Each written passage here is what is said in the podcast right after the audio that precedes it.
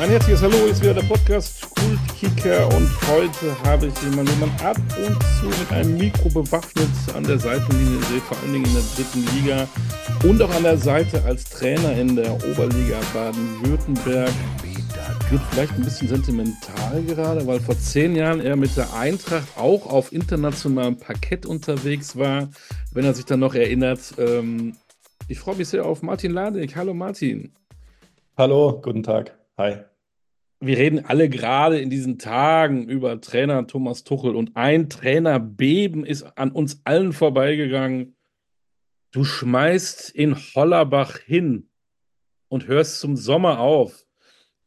Äh, ist das die Kopie von Jürgen Klopp und Xavi? Und da hast du gesagt, ich mache einen auf Kloppo oder was ist da los?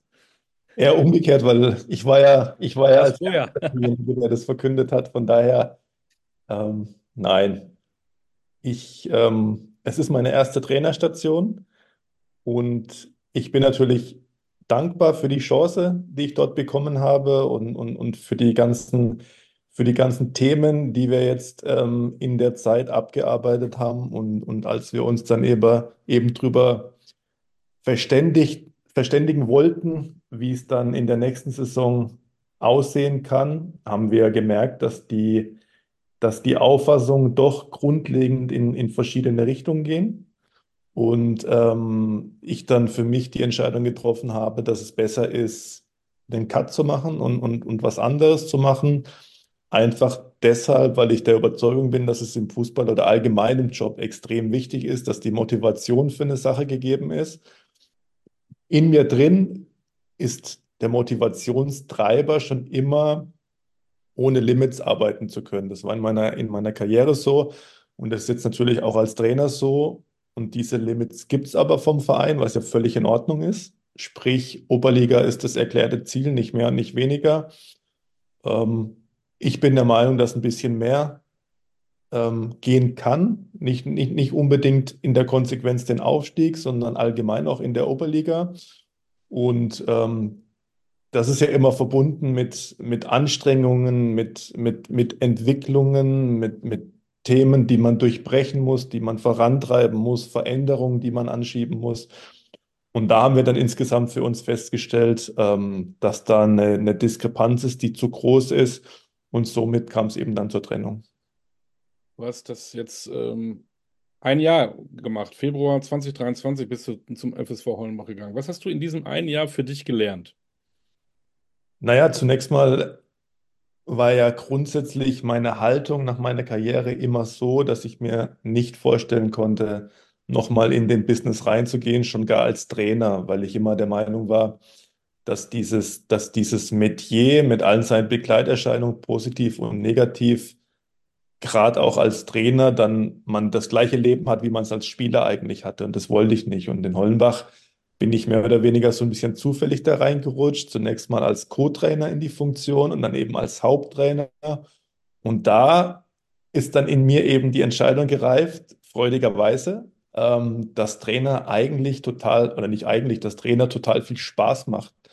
Und ich habe in vielen Bereichen lernen dürfen und für mich auch festgestellt, dass die Voraussetzungen, die ich mitbringe, also sprich die Profikarriere, das Studium, die ganzen Erfahrungen, die ich dann auch nach meiner Karriere gemacht habe, in Summe gut auf den Trainerjob einzahlen. Und dass es einem die Möglichkeit bietet, viel von dem selbst Erfahrenen und auch von den, äh, von den aktuellen, ähm, von meinem aktuellen Trainerschein man damit reinbringen kann, dass es ganz viel Spaß macht, junge Menschen, junge Spieler zu entwickeln, dass es wahnsinnig viel Spaß macht, eine Mannschaft voranzubringen, auch das Umwelt, äh, Umfeld zu motivieren. Und wenn man dann sieht, ähm, dass die Dinge greifen, die man vorhat und, und, und dass die Spieler wirklich motiviert sind, einem vertrauen und das so eine Symbiose ergibt, ähm, dann ist das was, was mir unheimlich viel Freude macht. Das habe ich jetzt für mich festgestellt und ähm, habe da auch lang gesucht nach meiner Karriere, viel ausprobiert, was für mich das Richtige ist. Und jetzt aktuell muss ich sagen, dass der Trainerjob mir unheimlich viel Spaß macht und ich da in dieser Sparte auch ähm, weiterkommen möchte. Das heißt, nachdem du das bekannt gemacht hast, dass du da nicht mehr Trainer sein willst, ähm, steht das Telefon nicht mehr still.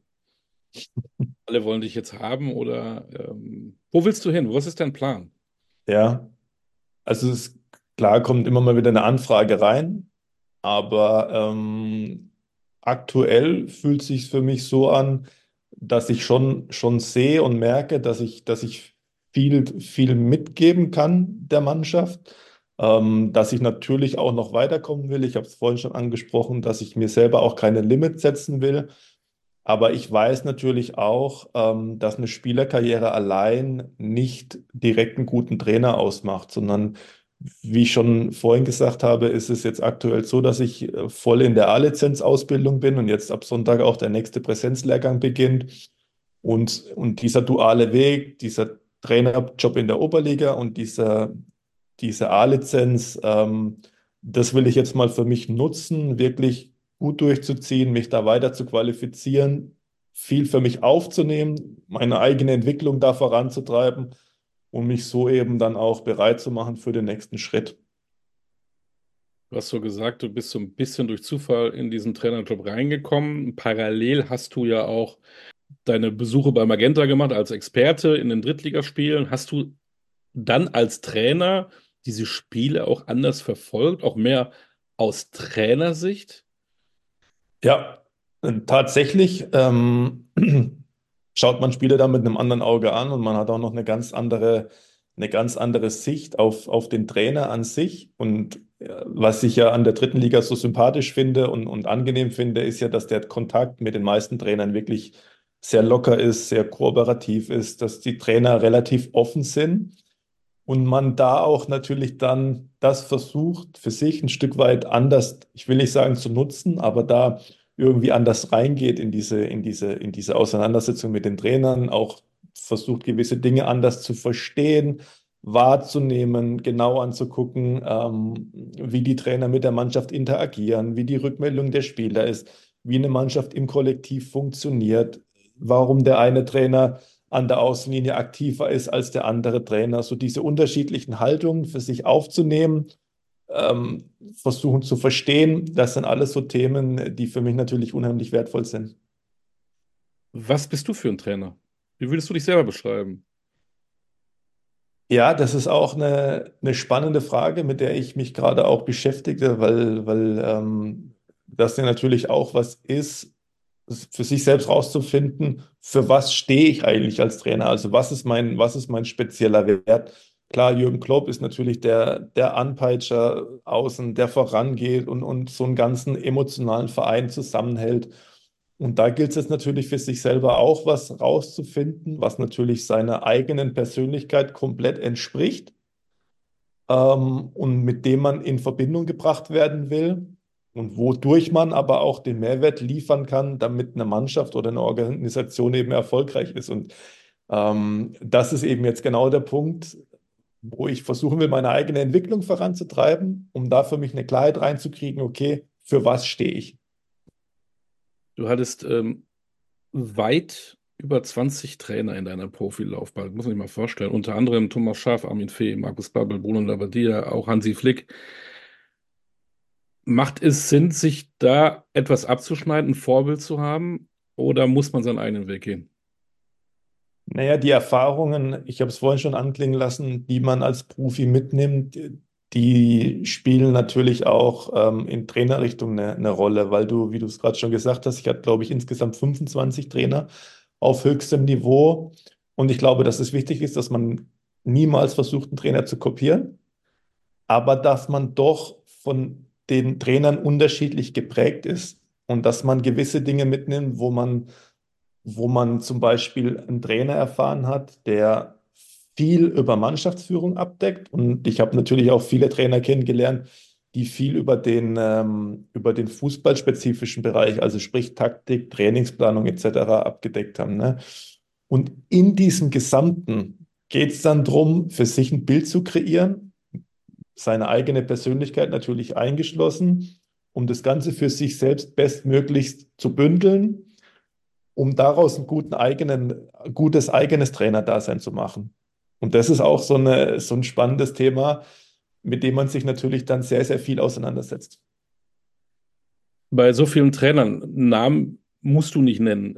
Hat dich denn auch mal ein Trainer richtig überrascht. Der eine vielleicht sehr, sehr positiv, wo du gesagt hast, oh, was macht der gerade mit uns? Das finde ich ja richtig cool. Oder auch der andere, der das gemacht hat, was macht der denn mit uns? Wie kann man so einen Scheiß machen? Gab's das? Ja.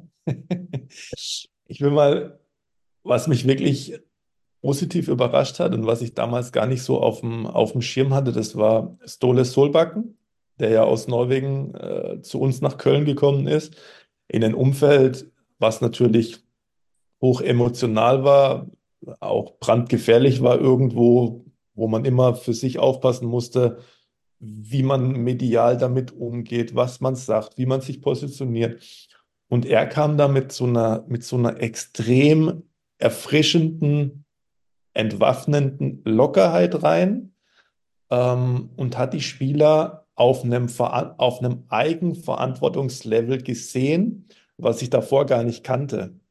Und äh, das hat mir extrem gut getan, mich dahingehend auch in Köln weiterzuentwickeln und auch persönlich den Freiraum zu haben, als Spieler sich weiterentwickeln zu können. Und diese, diese Auseinandersetzung mit ihm und seine Sichtweise auf den Fußball, ähm, das war schon sehr, sehr interessant und, und, hat mich auch ein Stück weit geprägt. Und ich glaube, ähm, dass er versucht hat, dieses, die, in Deutschland ist es und war es ja oft so, dass der Fußball ein sehr geschlossenes System ist.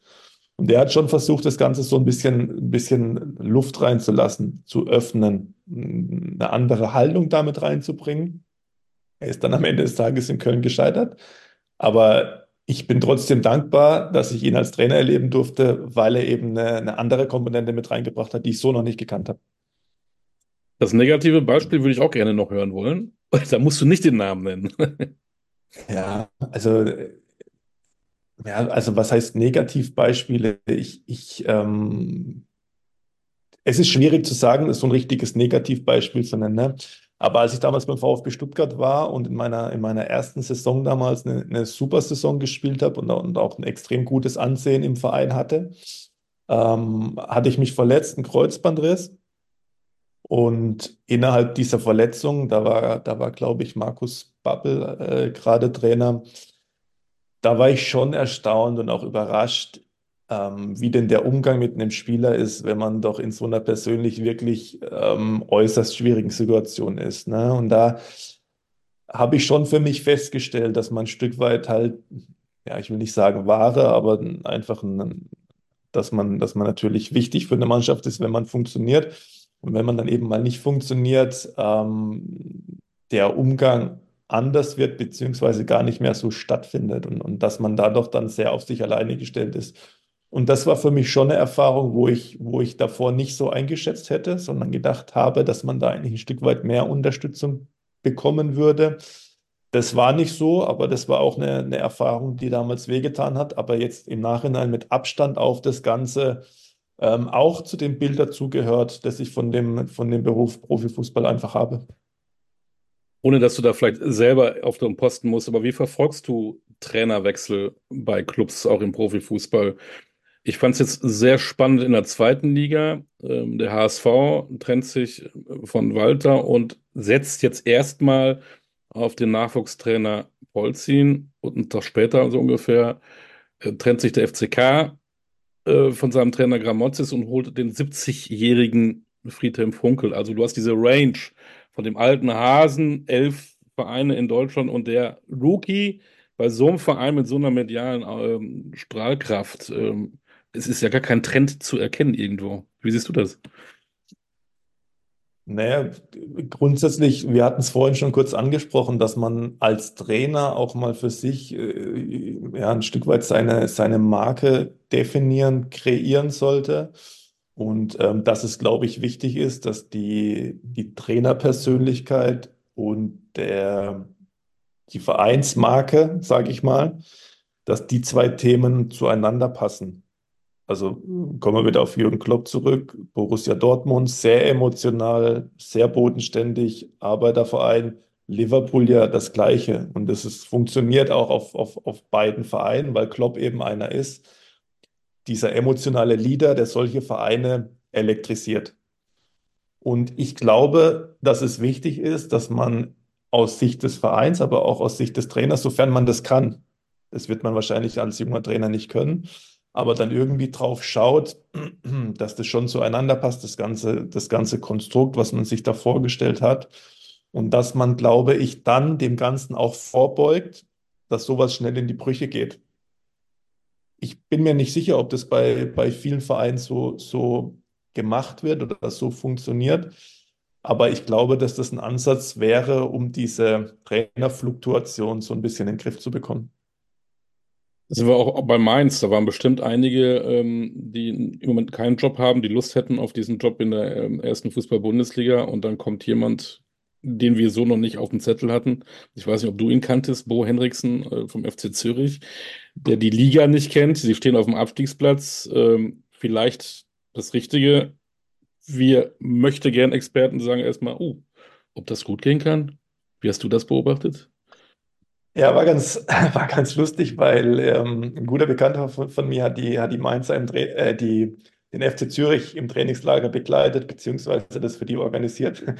Und dann haben wir natürlich auch mal so ein bisschen über den Trainer gesprochen und dann äh, hat er halt erzählt, dass der, dass der Coach irgendwie gefühlt 15 Co-Trainer hat und der, ähm, der Trainer dann aber für seine Trainer losgegangen ist, um dafür zu sorgen, dass ähm, abends keiner durstig bleibt, sage ich jetzt mal vorsichtig, ähm, wenn es um, um Analysen etc. geht halt. Ne? Und, und das war so ein Thema, wo wir dann noch so drüber geflaxt haben und drüber geschmunzelt haben auf der einen Seite, aber auf der anderen Seite sagt es ja ein Stück weit auch was über die Art der Führung aus, wenn ein Trainer für sein Team dafür sorgt, dass das denen gut geht, sage ich jetzt mal, jetzt mal überspitzt. Ne? Mhm. Ne? Und ähm, das ist ja, das ist ja eine Führungsart und das ist, glaube ich, auch was, was, was, den, was dem ganzen Führungsgremium gut tut. Und, und wenn man ihn dann in so einer Situation holt, in der Mainz jetzt steckt, und der war ja davor bei vielen Vereinen, die eigentlich schon abgestiegen hätten sein müssen, aber er hat es immer wieder geschafft. Und ich glaube, dass das sicherlich eine Komponente ist, die darauf einzahlt, und ähm, diesbezüglich kann ich mir schon vorstellen, dass er das, das, das Ruder noch, noch durch die spezielle Art, die er wahrscheinlich hat, innerhalb seiner Führungskompetenz ja, rumreißen kann. Ein anderer, der in allen Medien steht, gefeiert wird ohne Ende und auch du als Trainer, ähm, da hätte ich gerne deine Einschätzung, Alonso, wie verfolgst du seinen Weg? Noch bis heute hat er nichts gewonnen, außer die über 30 Pflichtspiele, die er nicht verloren hat. Aber er hat noch keinen Titel, aber er wird gehypt ohne Ende. Ähm, zu Recht. Ja, also ich habe jetzt Leverkusen äh, wirklich auch schon öfter angeguckt, was mir auch einfach Spaß macht. War auch in, in Stuttgart im Stadion, ähm, als Leverkusen in Stuttgart gespielt hat, war, war ein richtiges Spitzenspiel. Was mich, was mich beeindruckt, ähm, und was ich, was ich glaube festzustellen ist, dass die Mannschaft, ähm, wenn sie auf dem Feld steht, eine totale Leichtigkeit hat, eine, eine totale geistige Freiheit hat, Fußball zu spielen und, und dass er dass er es hinbekommt, dass jeder Spieler auf seinem Top-Level agiert.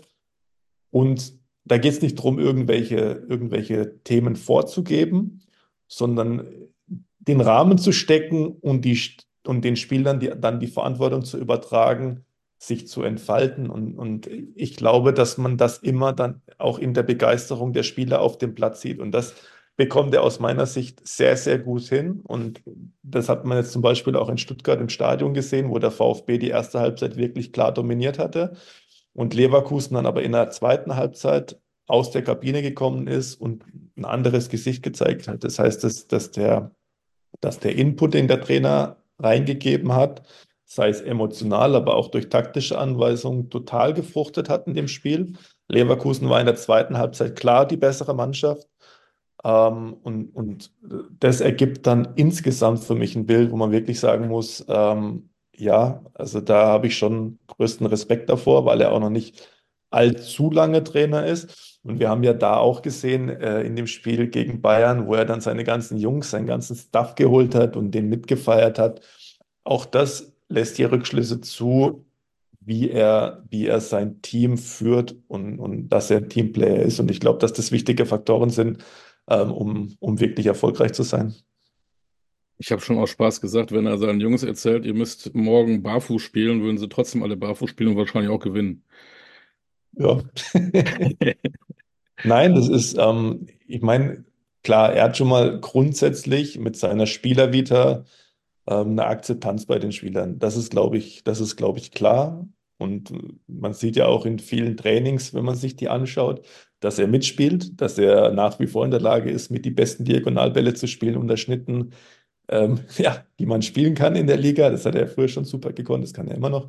Und das gibt dir erstmal eine gewisse Akzeptanz als Trainer. Und wenn du dann das andere hinbekommst, auch noch durch deine, durch deine persönliche Art, wirklich die Jungs zu packen, ähm, das Trainerteam gut zu managen, dann ist es eine Situation, so wie es jetzt aktuell in Leverkusen ist. Und es macht einfach Spaß, der Mannschaft zuzuschauen. Erinnerst du dich noch an deinen aller, allerersten Trainer? Im äh, Jugendbereich, als du angefangen hast, Fußball zu spielen. Ja, ja. Ja, wer war das? Ich sogar noch an mein erstes Training, ja, das war der Werner Münster. Ich ähm, bin da ins F-Jugendtraining gegangen, wo mir meine Eltern eigentlich noch gesagt haben, dass ich noch zu klein sei, jetzt schon mit Fußball anzufangen. Und ich kann mich da wirklich noch dran erinnern. Das war das erste Training, das war eine Übung, den Ball mit der Außenseite mitzunehmen. Und von ihm kam dann immer die Anweisung an mich, nicht so lässig, nicht so lässig, nicht so lässig. Und das ist mir so im Gedächtnis geblieben. Und mit vielen, vielen Jahren später weiß ich, glaube ich, was er, was er damit gemeint hat. War das beim ähm, SV Königshofen oder war das beim TSV Torbe Bischofsheim? Nee, beim SV Königshofen, ja. Ja, okay. Ähm, musstest du Fußball spielen, weil deine Eltern das wollten oder warst du schon in den jungen Jahren Fußball begeistert? Nee, meine, also ich komme aus keiner Fußballerfamilie und meine Eltern haben, haben mich auch überhaupt nicht dazu gedrängt, sondern waren da, waren da lang relativ reserviert und, und konnten dann nicht ganz so viel mit anfangen. Aber ich habe in mir schon immer den Drang gehabt, Fußball zu spielen. Ich kann, das kann man gar nicht erklären, aber für mich war schon relativ früh klar, ich will Fußballprofi werden, das ist mein Ding, das macht mir Spaß, da bin ich bereit, viel, viel, viel dafür zu geben. Und so ist mein Leben dann auch äh, dementsprechend verlaufen. Was war denn dein Lieblingsclub da in jungen Jahren äh, in der Gegend? Ist ja, was ist denn da so ein bisschen Nirvana, ne? Ähm, ist ja Tauberbischofsheim, da wird mehr gefochten als Fußball gespielt. Ähm, also mein Lieblingsclub in der Bundesliga war damals der erste FC Nürnberg, also der Club, weil mein Onkel in Nürnberg gewohnt hat und es da eine Verbindung nach Nürnberg gab und daraus resultierte dann eben auch mein, mein Lieblingsverein Nürnberg, ja. Und Spieler, auch einer, der so lässig war wie du. Hattest du ein, ein, ein Poster über dein Bett hängen? Ja, Poster, viele, viele Poster, aber mein Lieblingsspieler war damals ähm, Lothar Matthäus, soweit ich mich noch erinnern kann, weil mich das einfach fasziniert hat, wie er da im Mittelfeld mit was für einer Power und auch Eleganz äh, er da aufgetreten ist. Und du bist ja dann 99 tatsächlich zum Club gegangen, von Tauberbischofsheim. Ja. Die haben dich ja nicht nehmen wollen, weil du eine Gurke warst. Du hattest also tatsächlich möglicherweise auch schon Talent. Das war ja, also ich war schon eigentlich immer, immer besser, so ein bisschen besser als die anderen, das schon. Und man hat schon gesehen, dass da irgendwie was, äh, was da ist in dem Ganzen. Und, und damals gab es dann irgendwie die Möglichkeit, da hat mich ähm, jemand von Nürnberg gescoutet, auch hier äh, bei uns in der Region, sich ein Spiel angeschaut. Und das Gute war, dass ähm, damals dann gleich zwei Spieler von uns gescoutet wurden. Ähm, damals noch der Marcel Gerber, der Sohn von Roland Gerber, war ja auch Profi beim ersten FC Köln früher.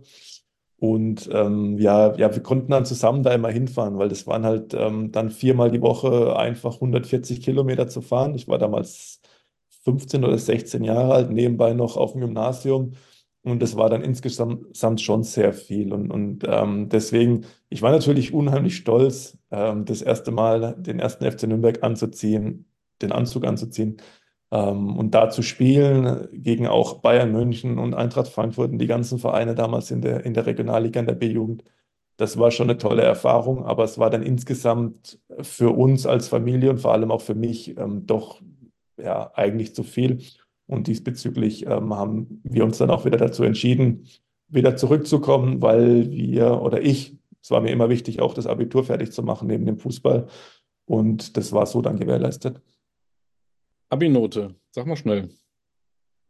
Weiß ich gar nicht mehr. Komm, das vergisst man nicht. Ich gebe es zu, ich habe überragende 3,2. Äh, Ich auch. Ja, 3,2, ja. Man Jetzt, kann du sich schon trauen. war tatsächlich 3,2. Ja, guck mal. Ähm, nein, war, war aber auch die Situation eben, dass ich dann zu meiner Abi-Zeit bei, bei Hoffenheim gespielt habe damals. Ähm, professionell in der Regionalliga schon und Hoffenheim ja von meinem, von meinem Wohnort 100 Kilometer entfernt lag. Somit musste ich jeden Tag 100 Kilometer hin, 100 Kilometer zurückfahren. Trainer war Hansi Flick, der mir da aber die, die notwendige Freiheit gegeben hat, um wirklich da auch fürs Abi was zu machen. Ähm, ja, hat dann für eine 3,2 gereicht, aber der Fußball war mir nicht weniger wichtig als meine Abi-Note, sagen wir es mal so. Leistungskurse will ich noch wissen. Ja, Sport natürlich Ja. und ähm, Sport und Englisch, glaube ich. Okay, glaub's. Geh mal in den Keller, guck mal, ob du dein Abi-Zeugnis noch findest. Äh, Das ist vernichtet worden. wüsste ich tatsächlich, ich wüsste tatsächlich nicht genau, was es ist, aber habe es noch nicht gebraucht, von daher. Ja, stimmt, man braucht es eigentlich gar nicht mehr. Äh, vor Hoffenheim warst du noch mal kurz ähm, in Lauda, FV Lauda. Hast du 43 Spiele noch mal gemacht. Das war damals ähm, der erste Schritt zu den Senioren, ne? Genau, das war, man hat natürlich gedacht, okay, von der B-Jugend, äh, 1. FC Nürnberg zurück nach Lauda ist ein, ist ein Rückschritt. Ja, kann man so werten, aber und das ist was, wo, wo ich dann auch total positiv zurückschaue, dass es natürlich immer drauf ankommt, was man aus den Situationen macht. Und ich bin dann, war dann 17 Jahre alt und, und war relativ früh in der damaligen Oberligamannschaft dabei. Und mein großer Vorteil war, dass ich diese körperliche Robustheit schon sehr, sehr früh lernen musste, damals beim FV Lauda. Also man hat mir die Freiheit gegeben, mich da zu adaptieren. Da war kein großer Druck im Verein. Man hat gesehen, okay, da ist ein junger Kerl, der hat in Nürnberg gespielt, der kann was, den lassen wir da jetzt mal mitmachen. Und ähm, ich habe mich dann wirklich da schnell reingefunden und einen, Ehrgeiz entwickelt. Und wie gesagt, das ist ja das, was man auch sieht. Also, meine, von den A-Jugend-Bundesligaspielern schaffen es ja auch nicht so wahnsinnig viele, in dem Herrenbereich adäquat weiterzukommen. Also sprich, diesen Übergang hinzubekommen. Und das konnte ich da sehr, sehr früh für mich entwickeln, dies, diese Härte dagegen, diese körperliche Robustheit und da dagegen zu gehen. Und von daher war das natürlich der Bingo für mich. Und, und ich habe dann meine ersten Spiele in der Oberliga machen dürfen, habe da auch gleich getroffen.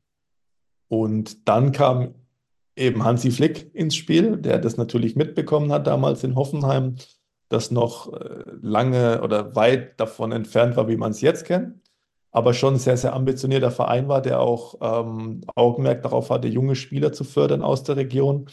Und so kam dann eben die Verbindung ähm, zu ihm zustande. Sind wir wieder bei Trainern. Hast du da wahrscheinlich nie gedacht, dass du mit einem zukünftigen Bundestrainer da mal arbeiten müsstest, ne? Und wie viel, wie viel Pokal hat er gewonnen? Ich weiß es ja gar nicht. Hatte er schon was Besonderes damals, auch für dich?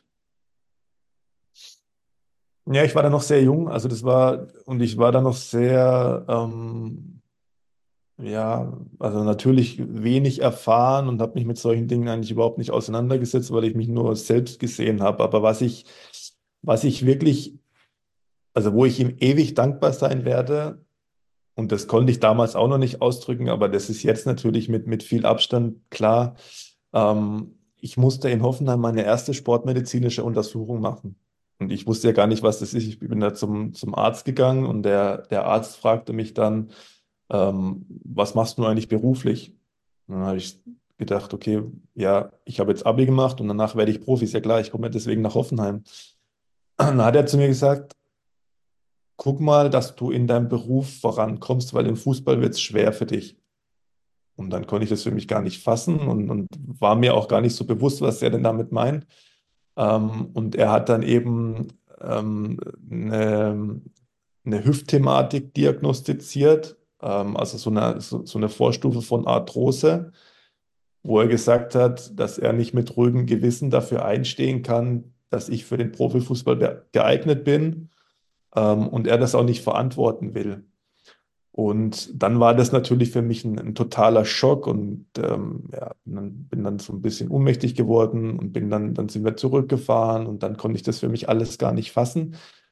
Aber der Hansi Flick, der kannte damals einen sehr, sehr guten Physiotherapeuten. Mit dem habe ich auch die kompletten 20 Jahre meiner Karriere zusammengearbeitet, dann von dem Zeitpunkt an. Und der Hansi hat sich dann dafür entschieden, mich mit einem gewissen Risiko doch zu verpflichten und meine Hüfte aufzubauen. Und aufzubauen bedeutet, ich bin in jedem Training fast zu spät gekommen, weil ich vorm Training beim Füße war, mit dem Füße gearbeitet hatte. Und das hat ungefähr ein Dreivierteljahr gedauert, bis ich die Beweglichkeit meiner Hüfte hatte, die man als Profifußballer braucht, um die ganze Belastung wegzustecken. Und dass er mir diesen Glauben an mich, diese, diese dieses Commitment zu sagen, okay, der hat ein Problem, aber ich will den Weg gemeinsam mit ihm gehen. Wir wissen nicht, was dabei rauskommt, aber die Chance, das zu tun, die gebe ich dem Jungen. Und, und für die, äh, also dafür, da, das wird mich auch mein Leben lang natürlich mit ihm emotional irgendwo verbinden, weil ich ihm da unheimlich dankbar dafür bin und das ja auch der Grundstein für meine Karriere war. Aber gerne nochmal zu diesem Moment zurück. Du hast dein Abi gemacht, du sagst, ich bin Fußballprofi fertig aus. Und da steht der Mann im weißen Kittel vor dir, der Doktor, und sagt, lass es besser. Wie hast du das aufgenommen? Was hast du da gedacht? Hattest du einen Plan B? Nee, ich bin, äh, wie gesagt, ich bin dann ohnmächtig geworden und dann kann ich mich noch erinnern, dann kam meine Schwester und dann bin ich auch, war ja auch wieder alles okay. Ähm, nein, natürlich hatte ich keinen Plan B mein großes Ziel war ja immer, Fußballprofi zu werden. Und, und dieses nach Hoffenheim gehen, das war ja in meinen Gedanken nicht das Ende meiner Fahnenstange, sondern das war für mich eine Zwischenstation, gedank rein gedanklich. Und dass dann jemand kommt und sagt, du bist für den Profifußball nicht geeignet und ich aber für mich schon ja, drei, vier Mal die Woche trainiert habe und auch gut gespielt habe in Lauter, das war für mich gar nicht greifbar und auch nicht begreifbar. Aber ich habe natürlich dann das erste Mal auch für mich ein Verständnis dafür bekommen, was denn das bedeutet, den Körper so auszubilden und so vorzubereiten, dass, wir, dass er für so eine Belastung geeignet ist. Und ich habe da natürlich auch unheimlich viel über meinen Körper gelernt. Und ich habe dann auch, ähm, das ist auch im Nachhinein dann eine wahnsinnig innige und tiefe Beziehung zu dem Physiotherapeuten aufgebaut, der damals ein Freund von Hansi war und mit dem ich dann meine komplette Karriere wirklich zusammengearbeitet habe, körperlich, auch immer vor der Vorbereitung schon, wir zwei Wochen ein, ein, ein Athletikprogramm gemacht haben und wir aber auch viel telefoniert haben, wo wir uns über Sachen ausgetauscht haben, die waren nicht, nichts mit Fußball zu tun hatten, sondern da ist wirklich was daraus entstanden, ja, was ich, wo ich auch sehr, sehr dankbar dafür bin. Hattest du danach noch irgendwann Probleme mit der Hüfte? Nein. Nie dass man, wenn man äh, in den Jahren in Hoffenheim Fußball spielt, auch eine erfolgreiche Trainerkarriere machen kann, äh, sieht man an Alexander Blessin. Mit dem hast du zusammengekickt. Und der ist jetzt auf der Gegenseite in den internationalen Spielen von Eintracht Frankfurt in Geloas. War vorher in Genua. Hast du noch mit dem Kontakt? Kennst du ihn noch? Oder war das einfach so ein, damals ein Zweck-WG, ist 20 Jahre her und äh, ja, also Kontakt habe ich keinen mehr, klar, kennt man sich. Ähm, habe mit ihm zusammengespielt, auch gut mit ihm ausgekommen, normal. Ähm, war nur interessant, wir hatten, wir hatten jetzt vor, ja, vor zwei Wochen ein Freundschaftsspiel gegen VfR Aalen. Und der aktuelle Cheftrainer von VfR Aalen war der Co-Trainer von Alex Bessin in, äh, in Belgien. Und da haben wir schon ein bisschen drüber quatschen können. Ähm, aber jetzt von, von Alex selber habe ich schon, schon länger nichts mehr gehört. Nach Hoffenheim machst du etwas, das darf man ja nicht. Wenn du für den ersten FC Nürnberg schon gespielt hast, ja, und dann gehst du zu Greuther Fürth. Äh, hast, hast du das genau überlegt? Hast du nicht nachgedacht oder was war da los? Es war tatsächlich ein Thema, wo wir in Fürth dann bei meiner Vita das Nürnberg weglassen würden, wollten, mussten. War für mich aber kein Problem. Wie war die Zeit in Fürth? 54 Spiele, 11 Tore äh, klingt erstmal gut. Ja. Als ich nach, nach Fürth gekommen bin von Hoffenheim, das war damals eine Spitzenmannschaft in der zweiten Bundesliga, ist es ja immer noch eine sehr gute Adresse. Ähm, kann ich mich noch an meinen ersten Anruf an mein, zu meinem Physio erinnern, als ich ihm sagte, du, das Tempo ist einfach viel zu hoch für mich und das werde ich nicht ad, äh, adaptieren können, weil das sind Weltenunterschied zu Hoffenheim. Und ähm, er war dann auch so ein bisschen, bisschen stutzig und, und ein bisschen geschockt. Und dann ähm, haben wir aber gesagt, okay, wir, wir, wir gehen ran, wir, wir arbeiten. Und ähm, ich habe dann eine gewisse Zeit gebraucht, zwei, drei Monate, um das, um das Ganze zu adaptieren, um mich da auch wirklich, wirklich reinzufinden, weil das auch so die erste Station war, wo ich so, wo ich so komplett weg, weg von zu Hause war. Hoffenheim hatte man ja immer noch so eine Verbindung, aber Fürth war so, waren so die ersten Schritte in der, in der Eigenständigkeit, sage ich mal, in, in einem Umfeld, was natürlich auch nochmal noch mal anders war als Hoffenheim. Ähm, das war für mich keine einfache Zeit und nichtsdestotrotz war die, war die erste Saison unter Benno Müllmann damals doch zufriedenstellend für mich. Also ich bin dann irgendwann reingerutscht und habe auch, war auch dann Stammspieler und ähm, dann hatten wir, also es war dann eine Situation, an die ich mich noch sehr gut erinnern kann äh, zu meiner damaligen Zeit. Es war in Offenbach, als Benno Müllmann in seiner ja sehr emotionalen Art ähm, die er dann während des Spiels hatte, zu mir in der Halbzeit gesagt hat, er hat uns gesiezt damals, die Spieler, war für mich total komisch. Martin, für Sie wird es auch mal Zeit, dass Sie aus Ihrem Regionalliga-Trott rauskommen. Und das hat mich natürlich tief getroffen, weil das genau das war, was ich eigentlich nicht hören wollte. Und ich habe dann in der zweiten Halbzeit wirklich in der 90. Minute in Offenbach ein Fallrückzieher-Tor gemacht. Also ich wusste gar nicht, dass ich einen Fallrückzieher kann, aber ich habe auf jeden Fall ein Fallrückzieher-Tor gemacht. Und das war so ein, das war auch so ein, so ein kleiner Meilenstein irgendwie in meiner Entwicklung, wo mich dann innerlich nochmal noch mal ein Stück weit mehr gefestigt hat. Und wir hatten dann nach der Saison eine, so eine Abschlussfeier, eine Weihnachtsfeier. Und damals war Rashid Asusi der Sportdirektor. Und der kam dann auch mal zu mir her und hat mir, hat mir auch deutlich zu verstehen gegeben, dass es jetzt wichtig ist, den nächsten Schritt zu gehen in meiner Entwicklung. Und sowas war damals für mich immer ich wollte es irgendwie nicht, dass mir jemand sowas sagt. Das war immer, das hat mich verunsichert und, und ja, und, und dann kam eben Bruno Labbadia ähm, in der zweiten Saison nach Fürth und da war ich mir auch gar nicht so sicher, will er mich denn haben und wie plant er? Und damals wurden neue Spieler auf meiner Position geholt. Aber ich habe dann gesagt, okay, wir, wir bleiben dran, wir probieren es weiterhin. Und nach einer gewissen Zeit und nach einer wirklich guten Vorbereitung und nach einer sehr, sehr guten körperlichen Verfassung auch, die ich dann unter Bruno Labbadia hatte, weil er das Trainingspensum einfach Wahnsinn war, also es war wirklich mehr als woanders, ähm, habe ich dann sehr, sehr großen Entwicklungsschritt, also einer meiner größten Schritte gemacht im zweiten Jahr. Also ich habe dann wirklich, bin dann wirklich torgefährlich geworden und ja, bin so richtig aus mir rausgekommen und habe so richtig das auf den Platz gebracht, ähm, eine Dominanz entwickelt, die mich dann eben dazu befähigt hat oder ja, den VfB Stuttgart, das Interesse vom VfB Stuttgart auf mich zu lenken. Genau, von, ähm, ja, ich will nicht zu nahe treten, den Verein Hoffenheim führt, dann auf einmal so ein Verein mit Riesenstrahlkraft, äh, Stuttgart, danach kam dann auch Köln und Frankfurt. Das, war, das ist ja auch im Umfeld sicherlich immer hochinteressant. Ähm, dann der VfB, das ist dann, eben hast du erzählt, den Schritt von zu Hause weg nach Fürth und jetzt der Schritt zu einem so mächtigen Club. War das äh, ein großer Schritt für dich? Oder im Endeffekt wird da auch nur Fußball gespielt und fertig? Naja, der, also der Schritt von Hoffenheim nach Fürth war für mich fußballerisch schwieriger umzusetzen als der Schritt von Fürth nach Stuttgart. Weil der Fußball, den der VfB damals gespielt hat, oder die Qualität, die wir einfach hatten, der ist mir irgendwie entgegengekommen. Und das hat auch, hat auch nicht lange gedauert, bis ich dann in der Mannschaft drin war. Und ich habe auch in meiner ersten Saison, glaube ich, insgesamt, ja, ich weiß gar nicht mehr genau, 26 Spiele gemacht, was, was natürlich gemessen an der Konkurrenz mit Kedira, Hitzelsberger im Zentrum, ähm, Bresch war im Zentrum, das waren ja alles riesengroße Namen. Ich kam aus der zweiten Liga und hatte da aber viele Spielzeiten, auch international. Und da habe ich mich wirklich schnell adaptiert, wenngleich das natürlich für mich eine komplett neue Welt war. Also zum einen finanziell, äh, war ja irgendwie auch nicht so selbstverständlich damit umzugehen. Ähm, und zum anderen eben auch von dem ganzen Drumherum, also von der ganzen Organisation, von dem ganzen Support, den wir im Trainingslager hatten, wie viele Fans da dabei waren bei den Freundschaftsspielen, die ganzen Autogrammthemen.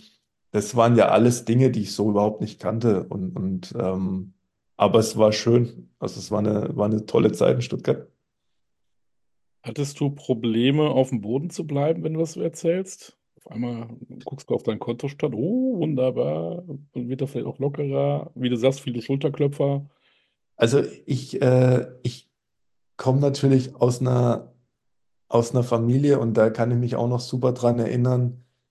Ähm, wir hatten natürlich in Stuttgart alle Geschäftswagen, also von, von Mercedes zur damaligen Zeit. Und ähm, dann habe ich gesagt, ja, ich kriege jetzt, ich glaube, es war eine M-Klasse, also so diesen, diesen Mercedes Jeep. Jeep ähm, ich kriege jetzt eine, eine M-Klasse und dann hat mein Vater, konnte der das gar nicht verstehen und hat gesagt, ne, spinnst du eine M-Klasse, was soll das? Du hast doch einen Golf, den kannst du auch weiterfahren. Also was ich damit sagen will, ist, ich hatte von zu Hause, war da schon immer sehr geerdet ähm, und hatte auch nicht so das Thema mit dem Abheben, aber du kommst dann natürlich in einen Kosmos rein, wo du, ähm, wo es schwierig ist, damit umzugehen mit diesen ganzen, mit diesen ganzen Menschen, die dann auf einmal was von dir wollen, die, die, die einzuordnen und für sich so, für sich so das Umfeld zu finden, das einen trägt, das ist, ähm, das ist gar nicht so einfach am Anfang. Dann läuft alles prima. Ähm, du fährst einen Mercedes, äh, hast Erfolg, wirst gut eingesetzt und dann bumm, Kreuzbandriss. Zum ersten Mal so ein richtig, ja, mehr als eine Ohrfeige ähm, auf dem Weg nach oben. Und danach bei Stuttgart auch nicht mehr so ja, ich sag mal gewollt. Harte Zeit? Absolut. Ähm, das war, das kam in der Situation, äh, kann ich mich auch noch gut dran erinnern. Das erste Jahr in Stuttgart war schon, war schon richtig gut für mich und ich war damals 23, 24, also das heißt, ich war auch noch nicht an meinem, an meinem, an meinem Top-Level von der Leistung her.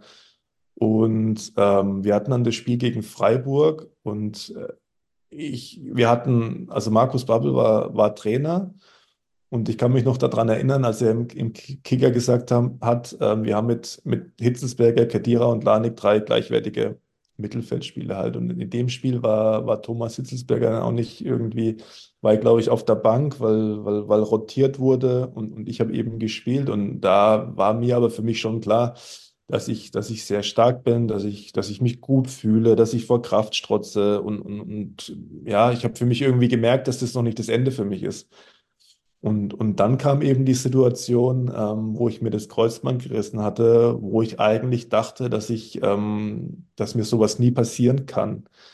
Nie passieren kann, auch in dem Zusammenhang, weil ich ja mit meinem Physio gemeinsam immer viel gearbeitet habe und wirklich alles dafür getan habe, eben solchen Themen vorzubeugen. Und dass sowas dann kommt zu, in so einer Situation, das war schon brutal dann. Und irgendwann war es dann so, du, du kamst da nicht so wieder richtig äh, zurück beim VfB, ne? Und dann, ja, dann wird man da schnell auch so aussortiert. Ist das so brutal? Ja, also was heißt aussortiert? Also wir, die haben dann den äh, Stravko Kuzmanovic geholt, ähm, für, glaube ich, damals 8 Millionen ähm, für mich als Ersatz. Und dann kam mit Christian Groß ein Trainer aus der Schweiz, der schon mit, mit Strafco zusammengearbeitet hatte und es irgendwie von ihm auch ein, so, wie so ein Ziehsohn war. Und das hat die Situation für mich natürlich unheimlich schwer gemacht. Und ähm, nach einem Kreuzbandriss dauert es, da braucht man auch viel, viel Vertrauen und, und, und, und ja, und, und, und Unterstützung auch, um wieder auf sein, um auf sein Leistungslevel zu kommen. Und die habe ich aber bei dem Trainer nie gespürt, sondern das Gegenteil eigentlich. Ich äh, bin mir immer so vorgekommen, als dass er froh wäre, wenn ich den Verein verlassen würde. Und mit dem Gefühl wollte ich einfach, ähm, wollte ich einfach nicht mehr beim VfB Stuttgart bleiben. Und diesbezüglich haben wir dann die Entscheidung getroffen, den Wechsel zu vollziehen zum ersten FC Köln. Warum dann der FC? Naja, wir, ähm, der FC da damals war es so ein richtiger, so eine, so eine richtige Euphorie in Köln mit, mit Poldi und, und dann hatten wir eine gute Mannschaft und dann bin ich dann noch hingegangen. Und dann haben wir uns das alles natürlich auch angeguckt und, und Gespräche geführt, damals mit Michael Mayer noch als Manager, kann ich mich noch gut dran erinnern, äh, in der Gerling Villa, wo wir draußen saßen mit Svonimir Solde auch, der damals Trainer war, ähm, um das Ganze zu besprechen und so ein Gefühl füreinander zu bekommen. Und, und das war schon, das war, das hat schon seinen Reiz. Also auch diese, diese Stadt mal kennenzulernen mit, mit diesem Stadion und dieser unglaublich großen Strahlkraft, die der Verein innerhalb der Stadt hat, das alles mitzunehmen, das hat mich, das hat mich gereizt, das hat mich motiviert. Ähm, und von daher sind wir den Schritt eben gegangen. Um dann auch die Erfahrung zu machen, auch mal sportlich eine Ohrfeige zu kriegen, äh, so einen Abstieg mitzumachen mit dem 1. FC Köln. Meine, du bist nicht mitgegangen, aber ähm, auch das Erfahrung, die du im Nachhinein nicht missen willst. Weil es Ja, natürlich nicht schön abzusteigen, aber vielleicht hilft es ja auch für seinen eigenen Charakter, den zu stärken. ja, also in, in, ähm, in Köln war für mich die, die Erfahrung dann zunächst mal, die ich so auch nicht kannte, weil, weil in Stuttgart äh, die, ich glaube, das Erfolgsrezept der damaligen Stuttgarter Mannschaft war ein Stück weit auch klar die Qualität, aber auch vor allem die, die Charaktere. Also, also Jens Lehmann im Tor, ein Mario Gomez, ein, ein Thomas Hitzelsberger, ein Semi Khedira. Das waren ja alles Persönlichkeiten, die dem Erfolg alles untergeordnet haben, sage ich mal, ne? Und als ich dann nach Köln gekommen bin, habe ich für mich feststellen müssen, in Anführungszeichen, dass da auch extrem viel Politik ist, also viel mit diesen zwei Zeitungen, ne? Das, was man ja vorne wusste, aber diese Ver Verflechtungen, die es da gab, auch innerhalb der Mannschaft, dieses, dieses hintenrum Sachen raustragen, um sich bei unterschiedlichen Journalisten besser zu stellen und bessere Presse zu kriegen und dann auch ein besseres Standing in der ganzen Stadt zu haben, bei den Spielen zu haben. Das waren für mich Themen, die ich so noch nicht kannte und, und die ich da festgestellt habe. Und wenn man jetzt wieder mal den Bogen spannen möchte zur aktuellen Trainertätigkeit, dann habe ich schon auch, glaube ich, verstehen dürfen im Nachhinein, welche Vereine erfolgreich waren, mit welcher Zusammensetzung und welche Vereine nicht erfolgreich waren. Der FC war damals eben ein Paradebeispiel dafür, wo man trotz einer, einer, einer guten Mannschaft, die, die personell deutlich besser war als das, was sie gespielt hatte, nicht erfolgreich sein kann. Wie schwierig ist es denn, als Absteiger einen neuen Club zu finden? Ja, ich hatte das, ich hatte die äh, relativ glückliche Situation, dass ich trotz des Abstiegs noch, noch meine Leistung größtenteils gebracht habe. Und ähm, damals war, war Eintracht Frankfurt halt ähm, als Aufsteiger relativ früh klar aus der zweiten Liga raus. Und Armin Fee war Trainer und Armin Fee war der Trainer, der mich schon damals nach Stuttgart geholt hatte. Und ähm, es gab da eine günstige Konstellation. Also die, äh, Lehmann damals beim Mittelfeld in, in Frankfurt, den, den wollte der Trainer irgendwie nicht mehr und mich dafür aber haben. Und dann hat sich dieser Tausch eben angeboten. Und das war dann eine ganz günstige Konstellation, ähm, sodass das dann relativ schnell und reibungslos auch über die Bühne gegangen ist. Und ähm, wir schwärmen ja von den ganzen internationalen Abenden, die uns die Eintracht in den letzten Jahren äh, geschenkt hat. Wie war das für dich damals? Du ist ungefähr zehn Jahre jetzt her. Äh, Europapokal mit Eintracht Frankfurt. Ja, das waren immer, immer wirklich äh, ganz, ganz besondere Erlebnisse und jetzt nicht, äh, klar, die Auswärtsspiele waren immer, immer top und, und grandios, weil der Support einfach unglaublich groß war von Frankfurt. Also klar, Spiel in Bordeaux, ich habe das Tor gemacht, da waren irgendwie 15.000 Frankfurter Fans dabei.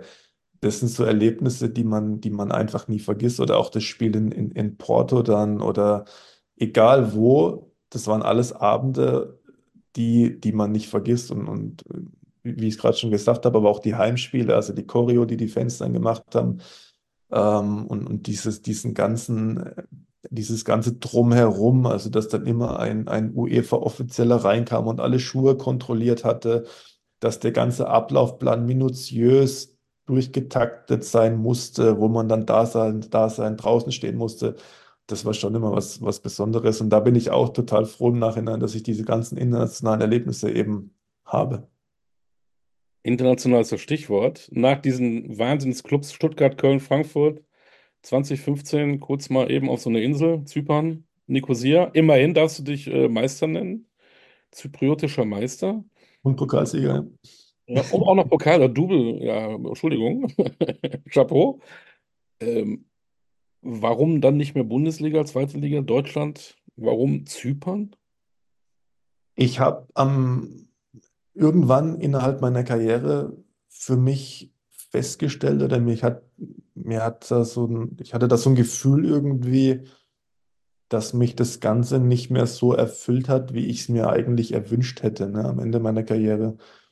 Und ähm, ich wollte irgendwie noch was anderes erleben, weil dieser, dieser, dieser Fußball an sich, ich meine, es ist wunderbar, es ist, es ist das Schönste überhaupt, aber es hat dann irgendwann auch Abnutzungserscheinungen gezeigt halt, ne? Und, und ähm, eine Auslandserfahrung hat mich immer gereizt.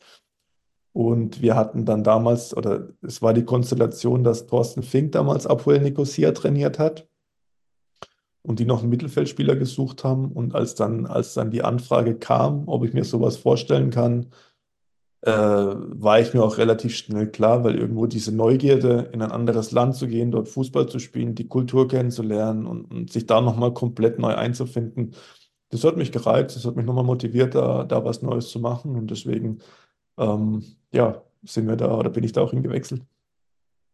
Und wie war's? Titel, ja, aber so viel hast du nicht gespielt. Wie war das mit dem Thema Fußball auf Zypern? Ja, also es mag ja sein, dass man manchmal so die Vorstellung hat, dass man in so ein, in so ein Land geht, um das Leben zu genießen und so ein bisschen an den Strand zu gehen und so. Ja, das kann man schon alles machen, aber wenn du als ausländischer Spieler da hinkommst, dann hast du nochmal eine andere Verpflichtung, dort Leistung zu bringen. Du wirst natürlich ganz besonders angeguckt. Ähm, gerade als Deutscher aus der Bundesliga, das sind die Erwartungen natürlich hoch. Und ich habe da für mich auch dann feststellen, ja, was heißt müssen, aber festgestellt einfach, dass die emotionale Verbindung auf so einer Insel, in so einer Kultur zu dem Verein noch, noch höher ist, als man eigentlich in Deutschland kennt. Also da gibt es wirklich, in Zypern gibt es wirklich für viele Menschen nur den Fußball.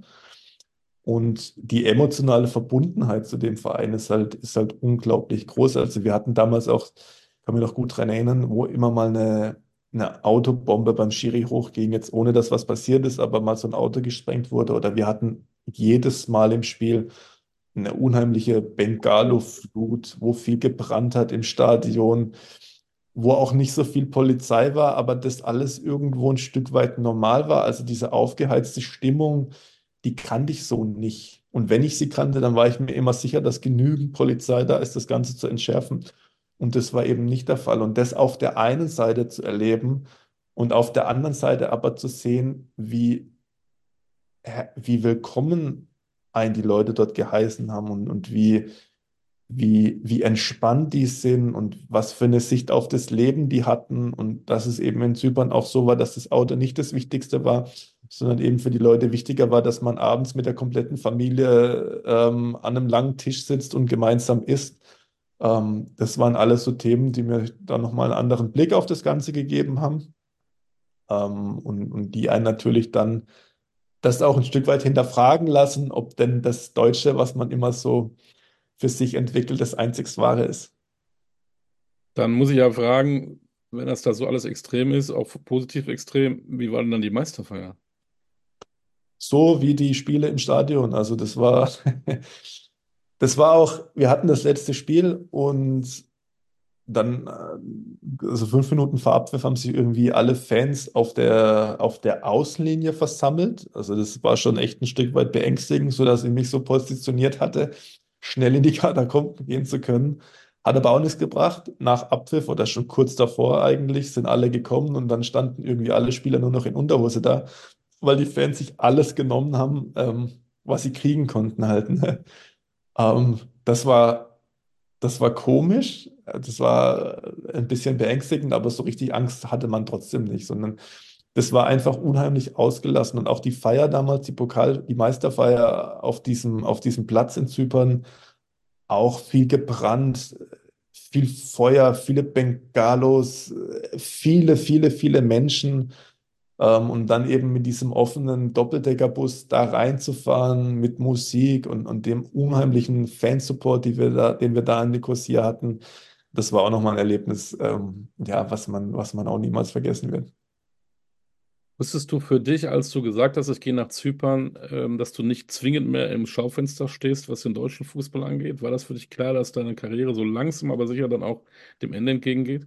Ja, das war mir klar. Ähm, das war für mich aber auch kein Riesenproblem. Also ich hatte in Zypern auch noch einen, einen Jahrvertrag. Ähm, nach dem, nach dem halben Jahr war für mich aber, war für mich aber relativ klar, ähm, dass, dass die Zeit irgendwie jetzt richtig und gut ist, um, um das Kapitel, Kapitel abzuschließen, ähm, einen Cut zu machen und rauszugehen aus dem Ganzen. Was war denn eigentlich dein Plan danach? Du bist ja erst später eigentlich so wieder zum Fußball gekommen. Seit 2019 Experte bei Magenta Sport. Dann hast du gesagt, durch Zufall Co-Trainer in Hollenbach, seit Februar 23 Cheftrainer. Aber da waren ja noch ein paar Jahre dazwischen.